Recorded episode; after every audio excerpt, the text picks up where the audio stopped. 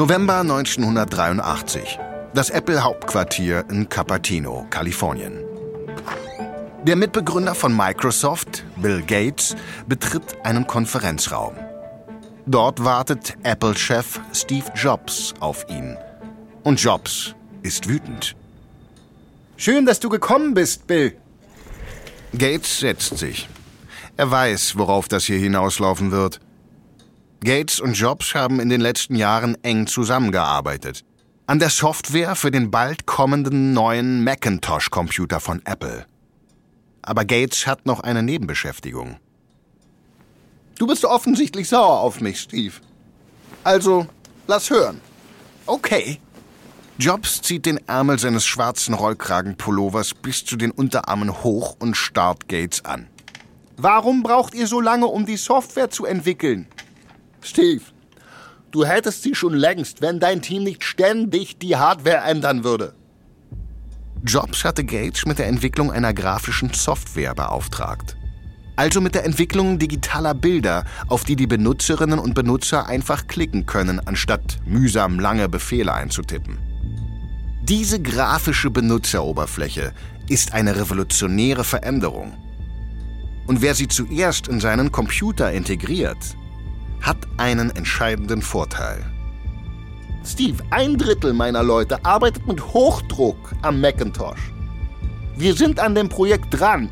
Und das weißt du auch. Jobs ist wütend, weil er glaubt, dass Gates ihn betrogen hat. Er glaubt, Gates könnte eine ähnliche Technologie für einen Konkurrenten entwickelt haben. Und zwar nicht für irgendeinen Konkurrenten. Gates arbeitet für das einzige Unternehmen, das Apple gefährlich werden kann. IBM.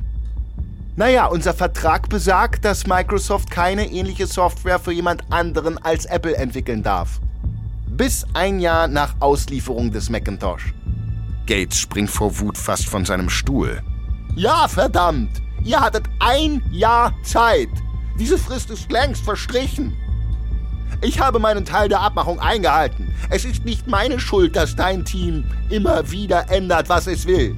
Du kapierst es nicht, oder? Ich versuche etwas zu erschaffen, das die Welt verändern wird. Und ohne uns hättet ihr von einer grafischen Oberfläche nicht einmal geträumt. Das ist wahr. Jobs gab Gates Zugang zu der Macintosh-Technologie von Apple. Ein sehr ungewöhnlicher Vertrauensbeweis in der extrem kompetitiven Welt der Technik. Und Jobs ahnt mittlerweile, dass das ein Fehler gewesen sein könnte. Gates könnte die Idee mit IBM teilen oder sie für sich, für Microsoft nutzen. Doch beide wissen, dass das nicht die ganze Wahrheit ist. Bill, ihr zockt uns ab. Ich habe dir vertraut und jetzt stiehlst du meine Idee. Jobs versucht die Lorbeeren für diese innovative Idee zu ernten, aber auch er hat sie sich nicht selbst ausgedacht. Nein, er hat sie auch gestohlen. Vom Erfinder des Fotokopiergeräts. Ein amerikanisches Unternehmen namens Xerox. Und Gates weiß das. Er sieht Steve in die Augen. Nun, Steve, das kann man so oder so sehen. Ich glaube, es ist eher so, dass wir beide diesen reichen Nachbarn Xerox hatten. Und als ich in sein Haus eingebrochen bin, um den Fernseher zu stehlen, habe ich herausgefunden, dass du ihn bereits gestohlen hattest. Einen Moment lang schweigen beide, jetzt da diese Wahrheit offen ausgesprochen wurde. Tatsache ist, dass Xerox die grafische Software zuerst entwickelt hat. Erst der Diebstahl dieser Idee könnte Jobs und Gates erfolgreich machen. Apple setzt alles auf Macintosh. Und der selbstbewusste Jobs hatte erwartet, seinen Konkurrenten jetzt schon weit voraus zu sein. Doch momentan liegt er nicht nur hinter seinem Zeitplan. Gates hat außerdem seine Geheimwaffe, die revolutionäre Software, bereits an IBM abgegeben. Das ist ein Tiefschlag für Jobs. Gates, einst ein Freund, ist jetzt sein schlimmster Feind. Ich bin Marc Ben Puch und das ist Kampf der Unternehmen von Wandery.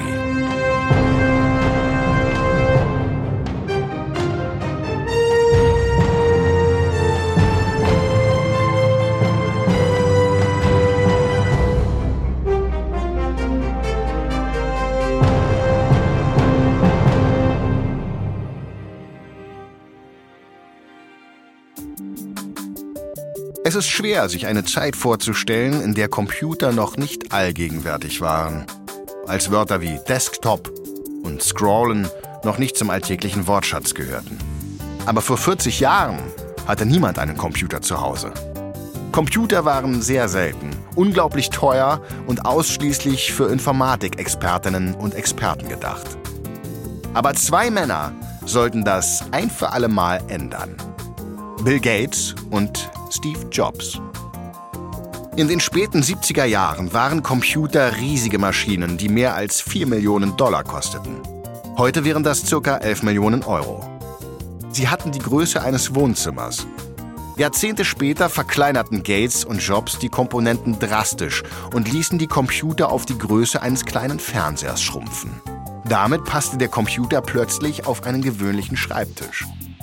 Doch vor allem schafften die beiden es, Computer bezahlbar zu machen. Sehr schnell bildeten sich in dieser neuen Welt der Mikrocomputer zwei unvereinbare Lager.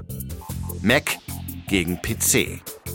Mac kurz für Macintosh und PC kurz für Personal Computer. Der Sammelbegriff für alle Nicht-Mac-Computer von Firmen wie IBM, HP und Dell. Die Software von Microsoft lief auf allen PCs, während der Macintosh zu einem exklusiven Produkt wurde. Das ist eine Geschichte über eine der größten Rivalitäten der Technologiebranche. Apple gegen Microsoft. Es geht in dieser Geschichte darum, ob und wie man Ideen besitzen kann. Und darum, wie die Allianz zwischen den langjährigen Freunden Steve Jobs und Bill Gates zerbrechen konnte. Wie aus einer Freundschaft ein brutaler Wettbewerb werden konnte. Das ist Folge 1. Verdorben bis ins Mark.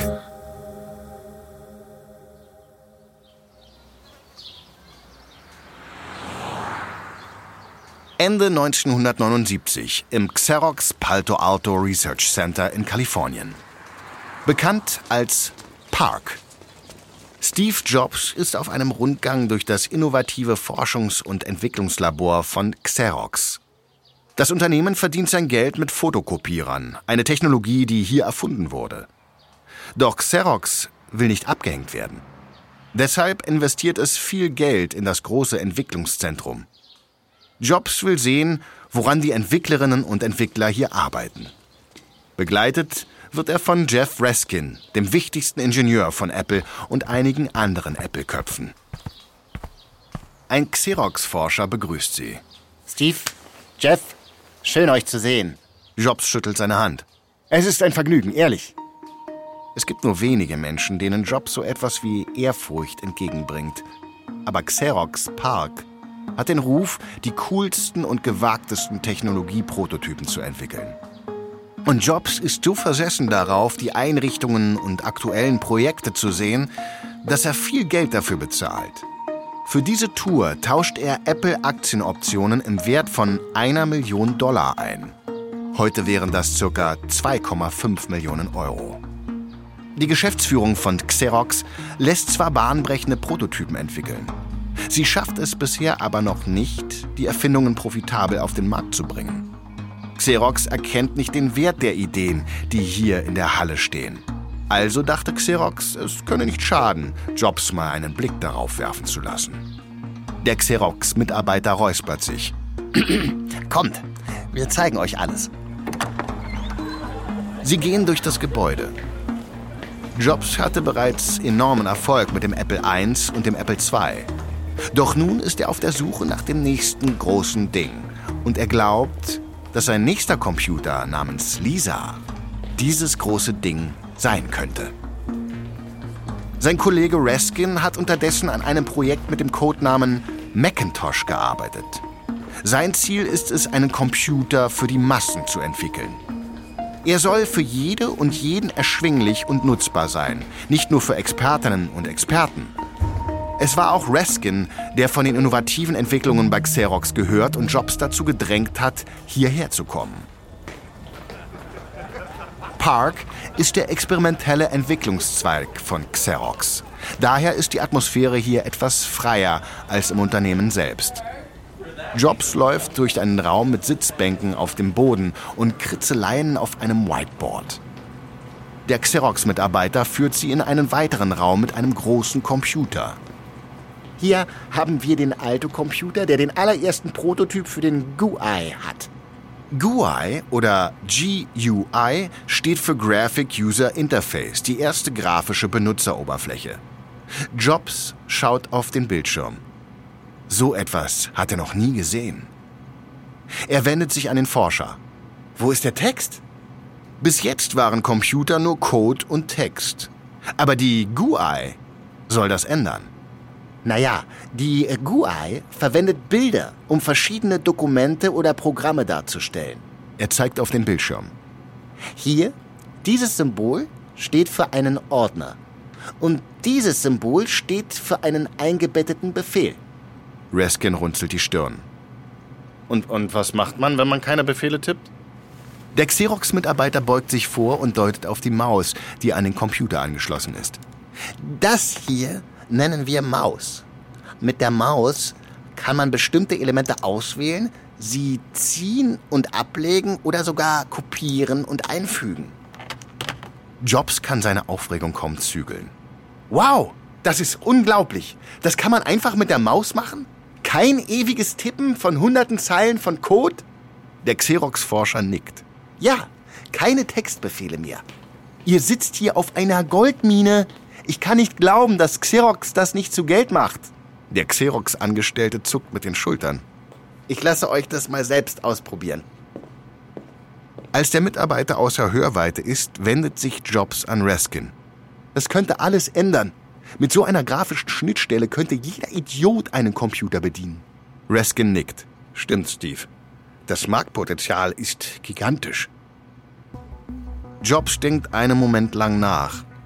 Er ist zwar nicht mehr CEO von Apple, aber als Mitbegründer sieht er sich immer noch als Visionär des Unternehmens. Für Jobs ist es, als wäre ein Schleier von seinen Augen genommen worden und er ist sich sicher, was er gerade vor sich sieht, ist die Zukunft der Computer. Das eigentliche Geschäft von Xerox sind Fotokopiergeräte. Die arbeiten seit Jahren an dieser Technologie und haben sie noch immer nicht der Öffentlichkeit zugänglich gemacht. Die Welt braucht diese Software. Sie könnte Computer für die breite Masse zugänglich machen. Wir werden diejenigen sein, die das tun. Jobs und Raskin haben genug gesehen. Sie werden die Software einfach nachbauen.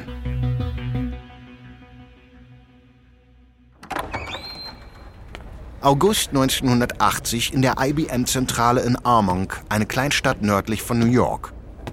Bill Gates steuert auf die Empfangstheke zu. Gates ist der Chef von Microsoft, einem noch winzigen Softwareunternehmen, das aber schon für Aufsehen gesorgt hat.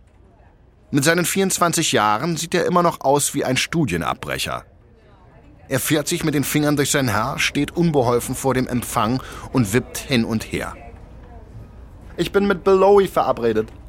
Bill Lowy ist bei IBM für die Computer und das noch immer sehr lukrative Geschäft mit Schreibmaschinen zuständig.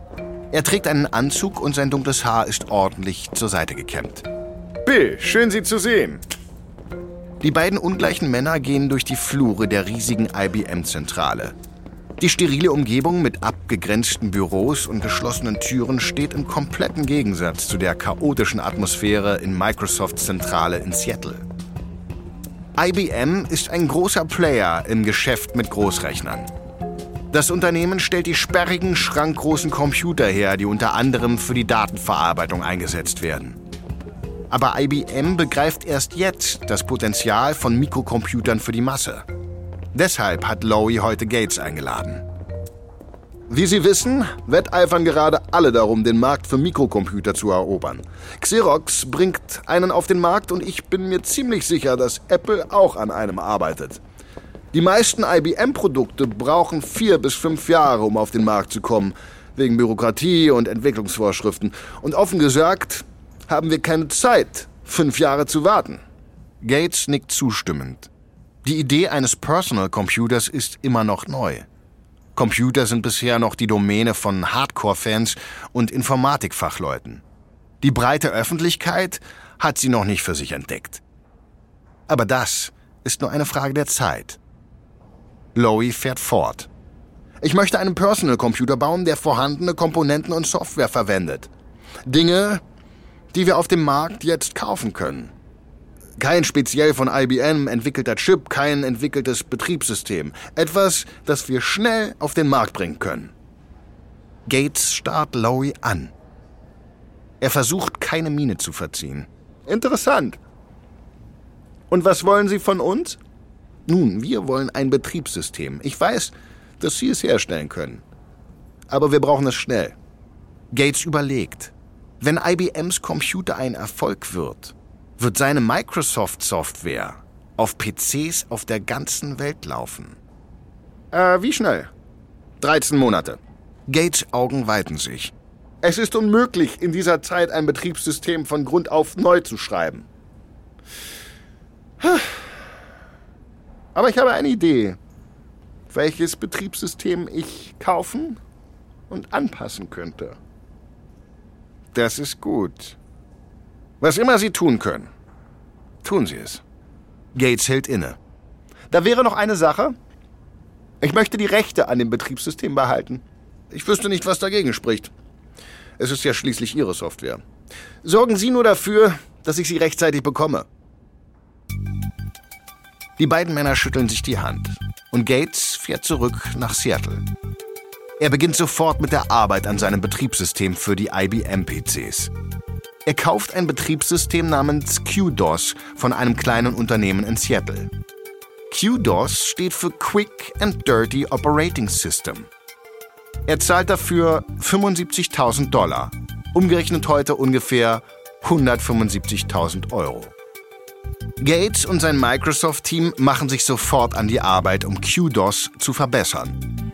Wenn der IBM-PC ein Erfolg wird, wird die Software von Microsoft weltweit ausgeliefert. Und Gates muss dafür sorgen, dass alles funktioniert.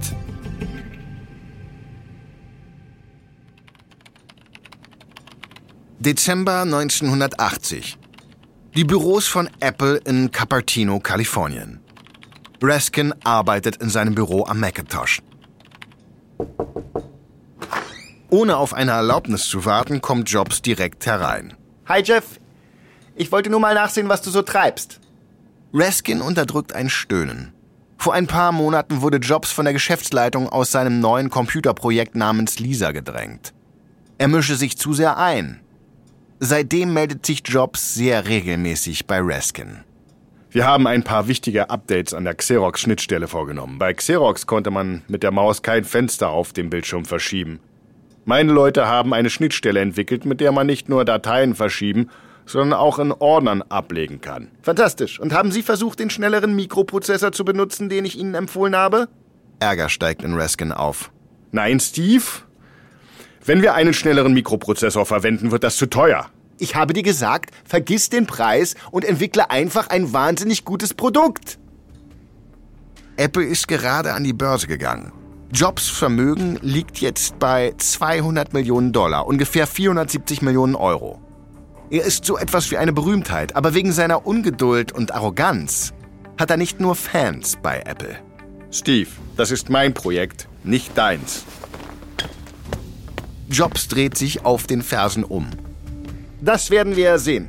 Es dauert nicht lange, bis Jobs Raskin in die Mangel nimmt. Jobs holt den CEO von Apple auf seine Seite.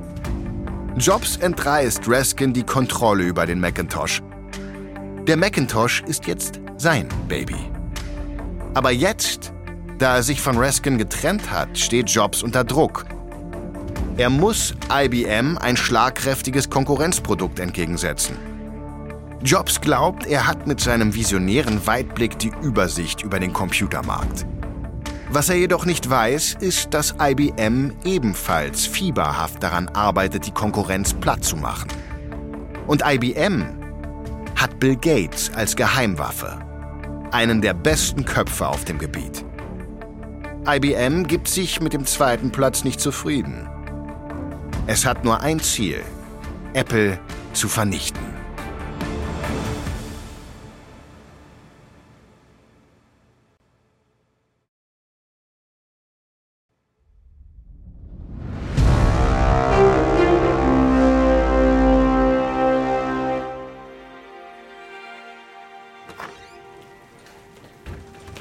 Juni 1981 in Seattle. Ein Konferenzraum im Microsoft-Gebäude. Steve Jobs ist gekommen, um Bill Gates zu treffen. Microsoft wurde erst vor sechs Jahren gegründet, hat aber bereits beachtliche Betriebssysteme für IBM und Apple entwickelt. Steve, schön, dass du mich besuchen kommst. Es ist eine Ehre, dass Jobs zu Besuch kommt. Apples Jahresumsatz liegt bei einer Milliarde Dollar. Microsofts Umsatz ist bei gerade einmal 32 Millionen. Doch beide sind nur Zwerge neben IBM. Deren Umsatz beläuft sich auf gigantische 26,2 Milliarden Dollar. Aber IBM ist noch nicht in das Geschäft mit PCs eingestiegen. Natürlich, wir sind sehr zufrieden mit den Programmen, die ihr für den Apple II geschrieben habt. Und wir wollten mit euch über einen aufregenden neuen Personal Computer sprechen. Er wird Macintosh heißen. Gates ist nicht überrascht, dass Jobs zu ihm kommt. Jobs weiß, dass Gates vor kurzem von IBM angeheuert wurde, um an dem Betriebssystem für IBMs neuen PC zu arbeiten. Jedes Technologieunternehmen arbeitet gerade an einem Personal Computer und alle versuchen ihr Produkt zuerst auf den Markt zu bringen. Klingt faszinierend. Erzähl mir mehr. Nun, wir wollen Millionen von diesen Dingern verkaufen. Sie werden in unserer speziell automatisierten Fabrik in Kalifornien gebaut. Der Macintosh wird eine grafische Benutzeroberfläche haben und damit anders sein als alles, was die Welt je gesehen hat. Plötzlich spitzt Gates die Ohren. Er war schon immer von grafischen Benutzeroberflächen fasziniert. Er wollte schon lange so etwas entwickeln. Aber der IBM-PC ist nicht grafisch, sondern ein langweiliges textbasiertes System. Und wofür braucht ihr Microsoft dabei? Jobs stutzt. Naja, wir brauchen euch gar nicht. Aber ich möchte euch einen Gefallen tun und euch die Chance geben, dass ihr euch einbringt. Die Wahrheit ist, Apple verfügt nicht über die nötigen Ressourcen an Entwicklerinnen und Entwicklern, um die Programme für den Mac selbst zu entwickeln. Gates Team ist einfach besser in Software. Und Gates weiß das. Sein Unternehmen ist zwar klein, aber es hat sich einen exzellenten Ruf erarbeitet. Wir wollen, dass Microsoft Software für den Macintosh herstellt. An welche Art von Software denkst du da, Steve? Wir denken da an eine Tabellenkalkulation, ein Programm für Geschäftsgrafiken und eine Datenbank. Interessant, interessant. Das ist sicherlich machbar. Glaub mir, der Macintosh wird ein Riesenerfolg. Und er wird 1982 schon auf den Markt kommen. Dem Angebot von Jobs kann Gates nur schwer widerstehen. Es ist eine Chance für seine kleine Firma, sich mit der heißesten neuen Technologiefirma zusammenzutun. Aber er ist sich noch nicht sicher. Immerhin hat er bereits eine Partnerschaft mit IBM, dem Goliath der PC-Welt. Kann er auch gleichzeitig mit Davi zusammenarbeiten? Letztendlich lässt sich Gates von Jobs leidenschaftlichem Plädoyer überzeugen. Er ist mit der Entwicklung des Betriebssystems für IBM fast fertig Warum also nicht auch Software für Apple herstellen? Das wäre für Microsoft ziemlich profitabel. Und es wäre eine Absicherung für den Fall, dass der IBM-PC floppt.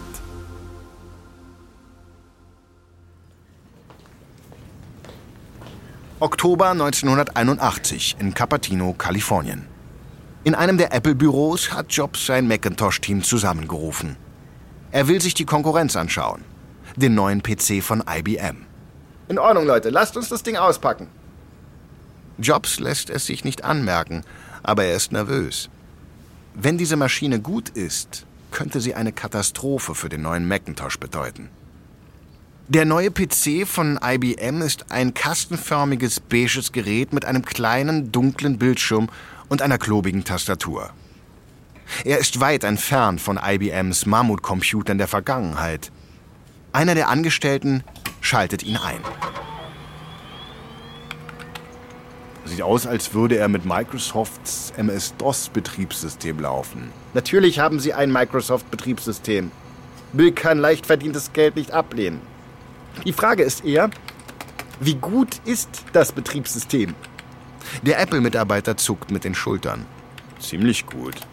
Ich meine, es ist zuverlässig, robust, ja, das ist wie ein Lastenesel unter den Computern.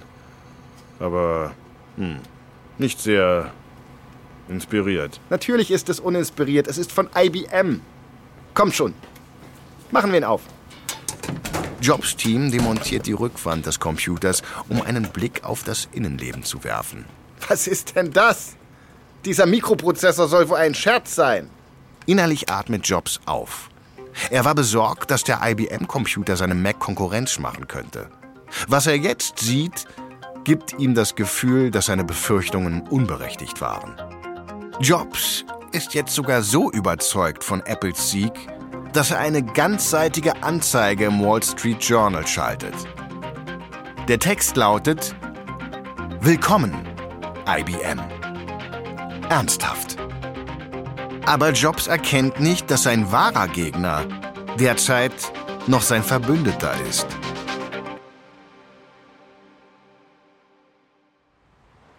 Ende 1981, Manhattan, New York. Eine edel gekleidete Frau betritt ein Kaufhaus und geht zielstrebig auf die neuen Mikrocomputer zu. Sie hat schon viel von diesen sogenannten PCs gehört und will sehen, was es damit auf sich hat. Sie wird von einer Verkäuferin begrüßt. Guten Tag, kann ich etwas für Sie tun? Hallo, ja, ich habe im Time Magazine von diesen neuen Mikrocomputern gelesen und wollte sehen, was es damit auf sich hat. Mein Mann hat einen im Büro, aber ich habe darüber nachgedacht, mir vielleicht einen für zu Hause anzuschaffen. Die Verkäuferin lächelt. Auf jeden Fall. Nun, wir haben seit heute diese IBM Personal Computer im Laden. Sie deutet auf die Computer und die Frau nickt. IBM, das ist eine gute Marke, oder? Oh, ja, der Branchenführer. Sie tippt auf der Tastatur. Wie Sie sehen können, ist er sehr einfach zu bedienen. Jeder, der einen Taschenrechner bedienen kann, kann auch mit diesem Computer arbeiten. Und wie viel kostet er? Die günstigste Version gibt es bereits ab 1500 Dollar. Aber wenn Sie ein Farbdisplay und ein Diskettenlaufwerk haben wollen, wird es etwas teurer. Die Frau nickt zufrieden. Ich nehme einen. Ich glaube, mein Sohn wird so ein Gerät lieben. Die Frau verlässt das Kaufhaus mit einer Bestellung für einen neuen IBM-Computer. Ihr Computer wird einer von 50.000 sein, die 1981 in nur wenigen Monaten verkauft werden. IBM beweist damit, dass es einen soliden Markt für PCs gibt. Jetzt muss Jobs so schnell wie möglich einen Computer auf den Markt bringen, der IBM übertrifft. Aber er weiß nicht, ob Apples überlegenes Design und Microsofts bessere Software ausreichen werden, um IBM zu schlagen. Denn IBM hat einen Trumpf. Es ist eine Marke, der die Amerikanerinnen und Amerikaner seit langem vertrauen.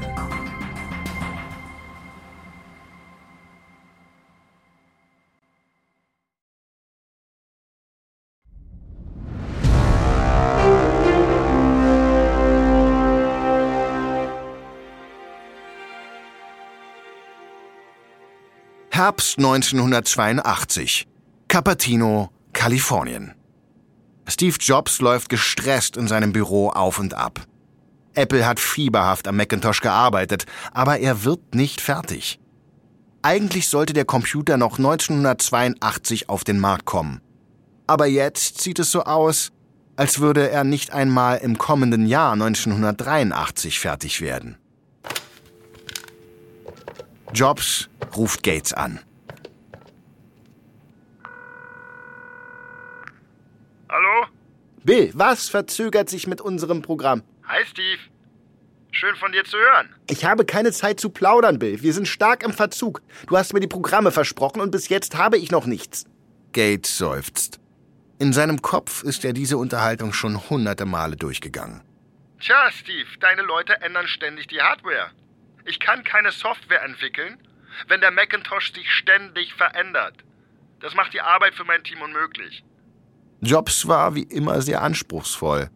Er verlangte von seinen Leuten ständige Änderungen am Design, um den Macintosh perfekt zu machen.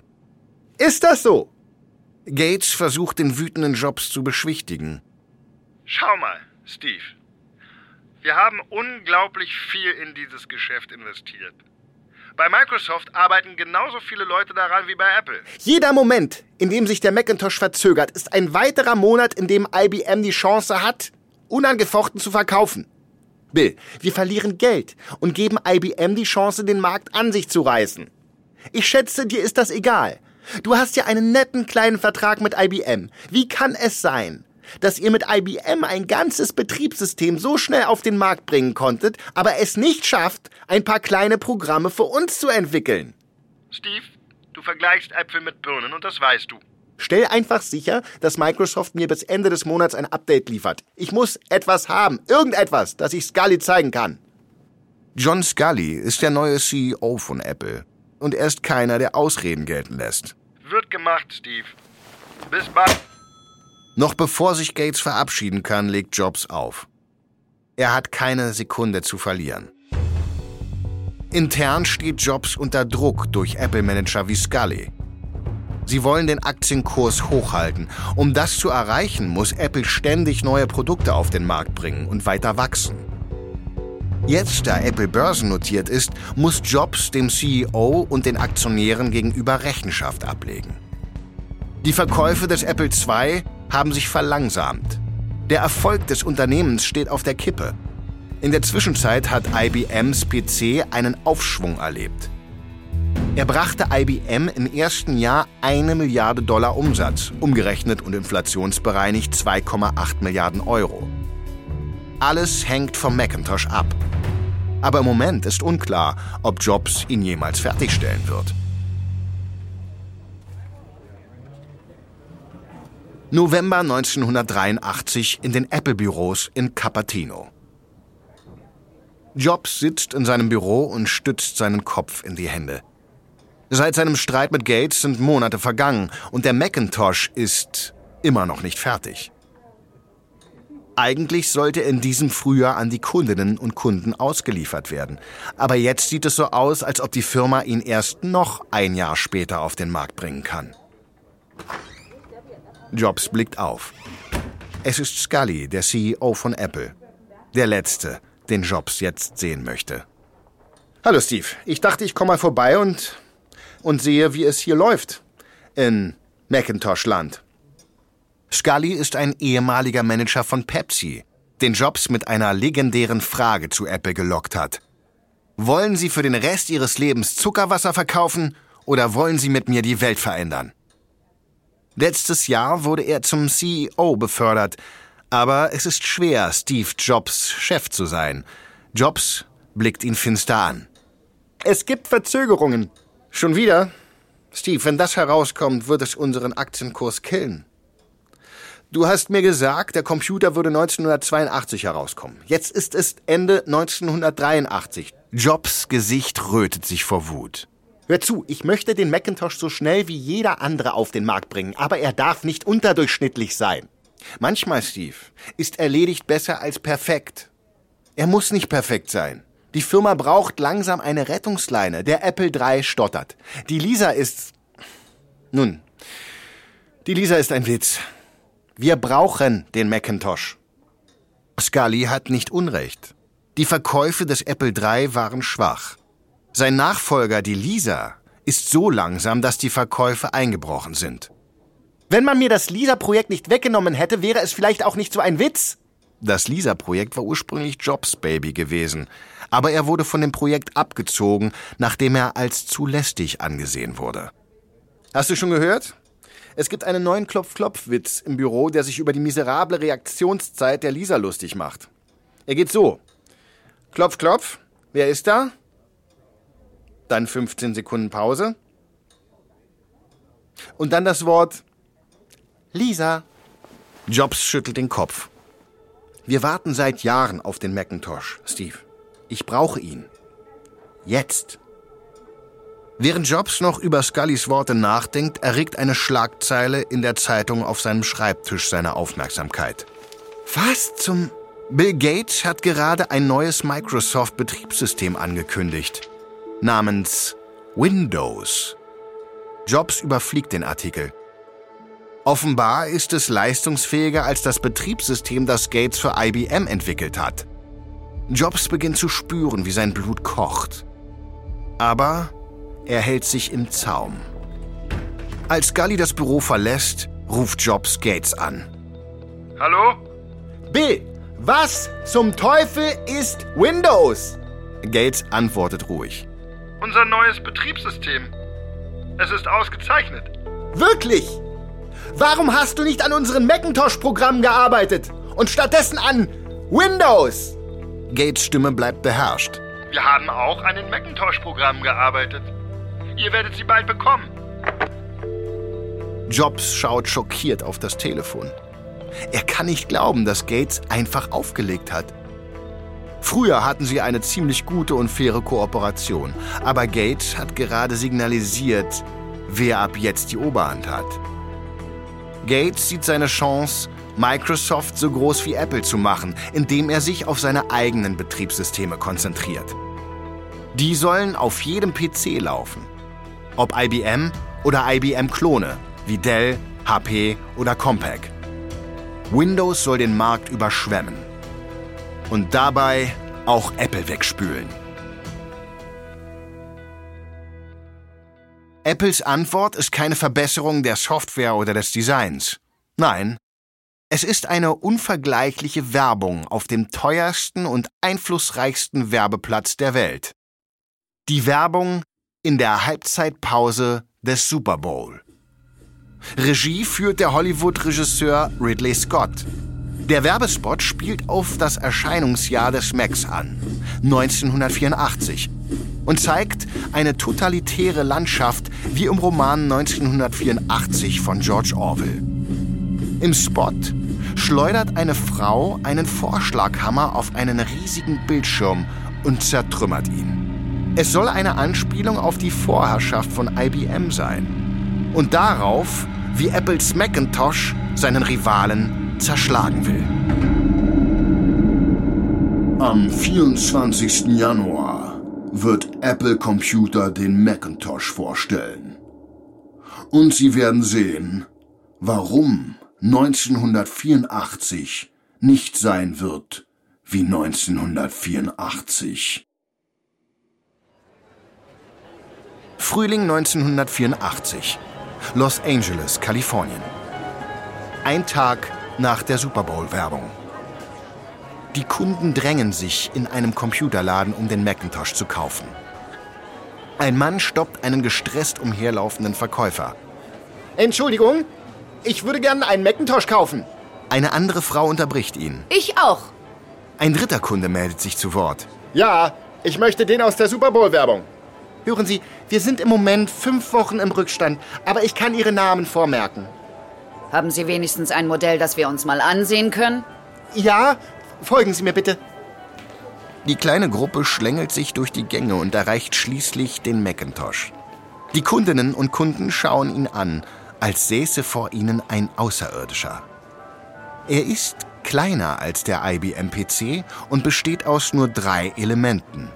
Einem Bildschirm, einer Maus und einer Tastatur.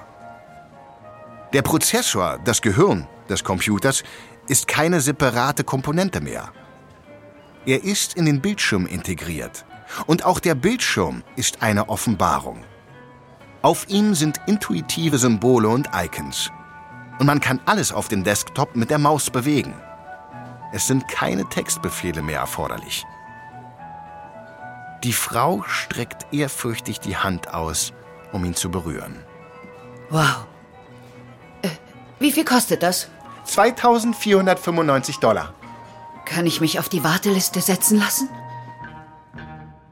Diese Szene spielt sich ähnlich auf der ganzen Welt ab. Jobs ist erleichtert. Nach langen Verzögerungen verkauft sich der Macintosh gut. In den ersten Monaten werden 70.000 Stück verkauft. Er ist ein Riesenerfolg. Anfangs zumindest. Denn Apples Wettkampf mit Microsoft und IBM ist gerade erst in die erste Runde gegangen. Während Microsoft Software immer wertvoller und allgegenwärtiger wird, werden Jobs und Gates zu erbitterten Rivalen. In der nächsten Folge von Kampf der Unternehmen tauchen wir tief ein in die Vorgeschichte von Gates und Jobs. Zwei Männer, die sich im jeweils anderen widerspiegelten, bevor der Ehrgeiz sie auseinanderriss.